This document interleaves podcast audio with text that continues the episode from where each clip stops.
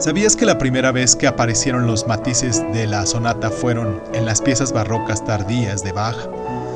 Pero la adopción de esta forma fue uno de los mayores cambios estilísticos a la hora de definir la transición entre el periodo barroco y el clásico, y que Mozart fue el maestro de la sonata. El término forma, referido a la música clásica, alude a las estructuras que guían la composición de una pieza. Se trata de un conjunto de características comunes a un número considerable de obras. Hay numerosas formas relevantes que determinan la manera en la que se divide en movimientos una composición y sus secciones temáticas. En esencia, identifican y definen cada obra. Por ejemplo, la forma binaria. AB.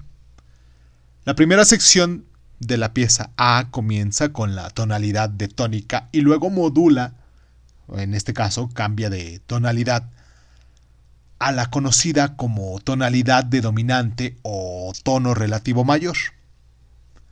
La segunda sección, la B, empieza con la tonalidad de dominante y luego modula de vuelta al tono inicial.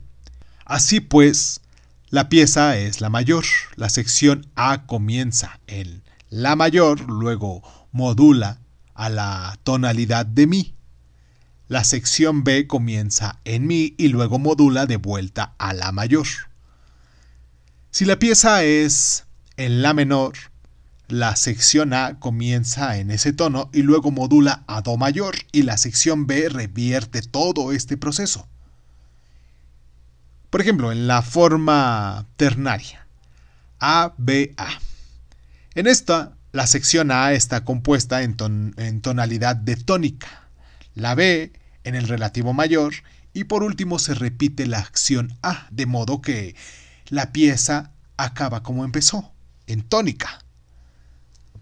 En el caso de la forma binaria compuesta, conocida también como sonata, se trata de una estructura de tres partes.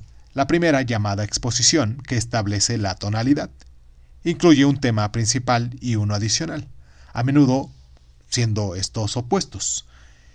Y crea una tensión con modulaciones del tono primario. En la segunda parte, llamada desarrollo, el compositor introduce material temático mediante numerosas combinaciones y apariencias, y a menudo con muchas, muchas modulaciones. La tercera, la, recapitulación, vuelve a los temas iniciales, de forma que la pieza concluye con el mismo tono con el que comenzó. Hablemos de rondo, que este es una variante de forma ternaria, que se expresa como A, B, A, C, A, D, A. Cada letra representa una sección temática.